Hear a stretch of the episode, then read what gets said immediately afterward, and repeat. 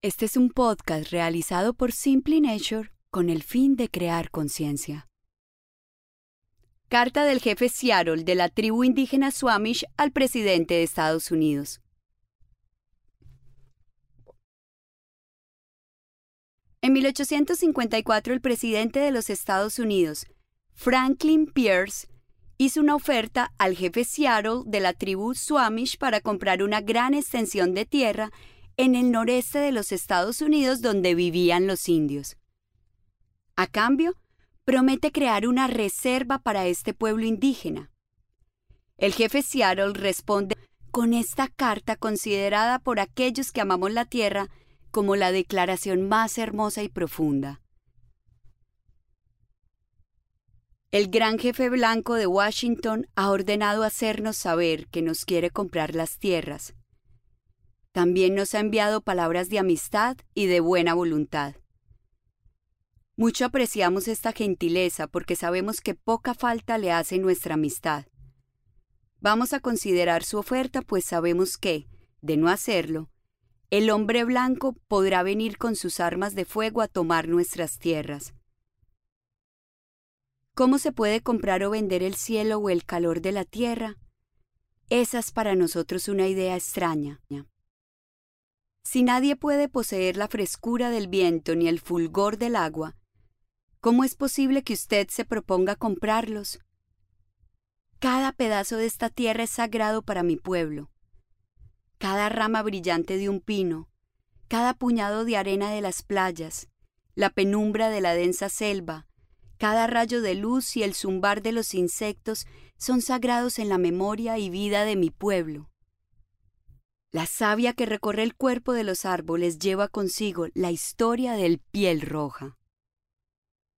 Los muertos del hombre blanco olvidan su tierra de origen cuando van a caminar entre las estrellas.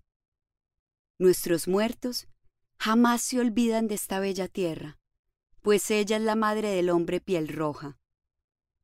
Somos parte de la tierra y ella es parte de nosotros. Las flores perfumadas son nuestras hermanas, el ciervo, el caballo, la gran águila son nuestros hermanos.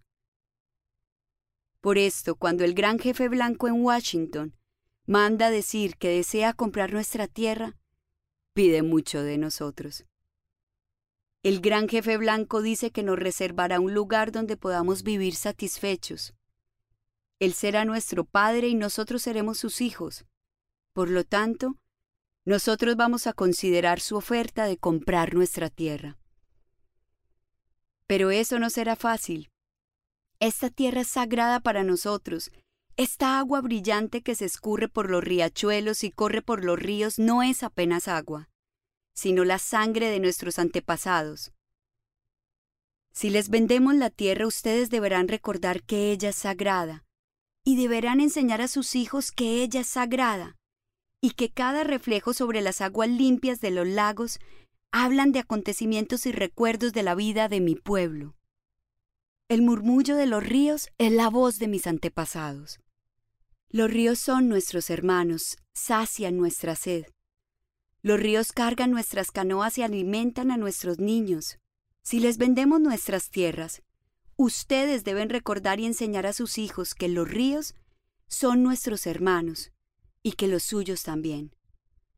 Por lo tanto, ustedes deberán dar a los ríos la bondad que le dedicarían a cualquier hermano. Sabemos que el hombre blanco no comprende nuestras costumbres. Para él una porción de tierra tiene el mismo significado que cualquier otra, pues es un forastero que llega en la noche y extrae de la tierra aquello que necesita. La tierra no es su hermana sino su enemiga, y cuando ya lo conquistó, prosigue su camino roba de la tierra aquello que sería de sus hijos y no le importa. La sepultura de su padre y los derechos de sus hijos son olvidados.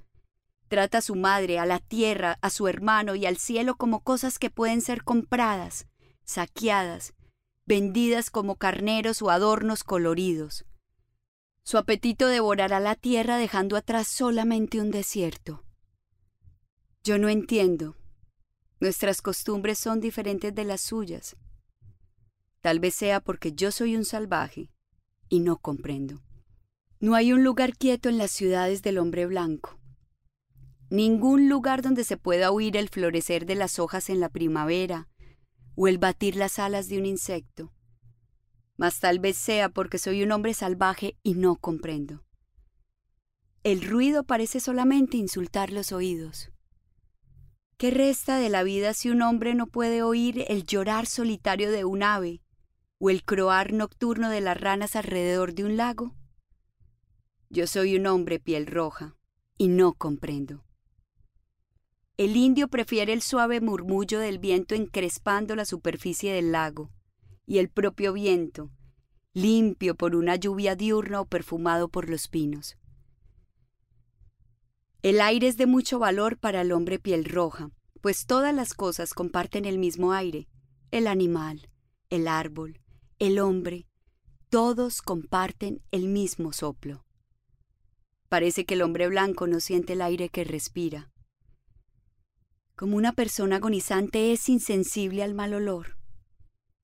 Pero si vendemos nuestra tierra al hombre blanco, él debe recordar que el aire es valioso para nosotros, que el aire comparte su espíritu con la vida que mantiene. El viento que dio a nuestros abuelos su primer respiro, también recibió su último suspiro. Si les vendemos nuestra tierra, ustedes deben mantenerla intacta y sagrada. Por lo tanto, vamos a meditar sobre la oferta de comprar nuestra tierra. Si decidimos aceptar, impondré una condición. El hombre blanco debe tratar a los animales de esta tierra como a sus hermanos. Soy un hombre salvaje y no comprendo ninguna otra forma de actuar. Vi un millar de búfalos pudriéndose en la planicie, abandonados por el hombre blanco que los abatió desde un tren al pasar. Yo soy un hombre salvaje y no comprendo cómo es que el caballo humeante de hierro puede ser más importante que el búfalo, que nosotros sacrificamos solamente para sobrevivir. ¿Qué es el hombre sin los animales? Si todos los animales se fuesen, el hombre moriría de una gran soledad de espíritu, pues lo que ocurra con los animales, en breve ocurrirá a los hombres. Hay una unión en todo. Ustedes deben enseñar a sus niños que el suelo bajo sus pies es la ceniza de sus abuelos, para que respeten la tierra. Digan a sus hijos que ella fue enriquecida con las vidas de nuestro pueblo. Enseñen a sus niños lo que enseñamos a los nuestros, que la tierra es nuestra madre. Todo lo que le ocurra a la tierra, le ocurrirá a los hijos de la tierra. Si los hombres escupen en el suelo, están escupiendo en sí mismos. Esto es lo que sabemos. La tierra no pertenece al hombre, es el hombre el que pertenece a la tierra. Además, todas las cosas están relacionadas como la sangre que une una familia. Hay una unión en todo. Lo que ocurra con la tierra recaerá sobre los hijos de la tierra. El hombre no tejió el tejido de la vida. Él es simplemente uno de sus hilos. Todo lo que hiciere al tejido, lo hará a sí mismo. Incluso el hombre blanco, cuyo Dios camina y habla como él, de amigo a amigo, no puede estar exento del destino común. Es posible que seamos hermanos a pesar de todo. Veremos. De una cosa estamos seguros. El hombre blanco llegará a descubrir algún día que nuestro Dios es el mismo Dios. Ustedes podrán pensar que lo poseen como desean poseer nuestra tierra, pero no es posible. Él es el Dios del hombre, y su compasión es igual para el hombre piel roja como para el hombre piel blanca. La tierra es preciosa y despreciarla es despreciar a su Creador. Los blancos también pasarán, tal vez más rápido que todas las otras tribus, contaminen sus camas y una noche serán sofocados por los propios desechos. Cuando nos despojen de esta tierra, ustedes brillarán intensamente iluminados por la fuerza del Dios que los trajo a estas tierras, y por alguna razón especial les dio el dominio sobre la tierra y sobre el hombre piel roja. Este destino es un misterio para nosotros, pues no comprendemos el que los búfalos sean exterminados, los caballos bravíos sean todos domados, los rincones secretos del bosque denso sean impregnados del olor de muchos hombres, y la visión de las montañas, obstruida por hilos de hablar. ¿Qué ha sucedido con el bosque espeso? Desapareció. ¿Qué ha sucedido con el águila? Desapareció. La vida ha terminado. Ahora empieza la supervivencia.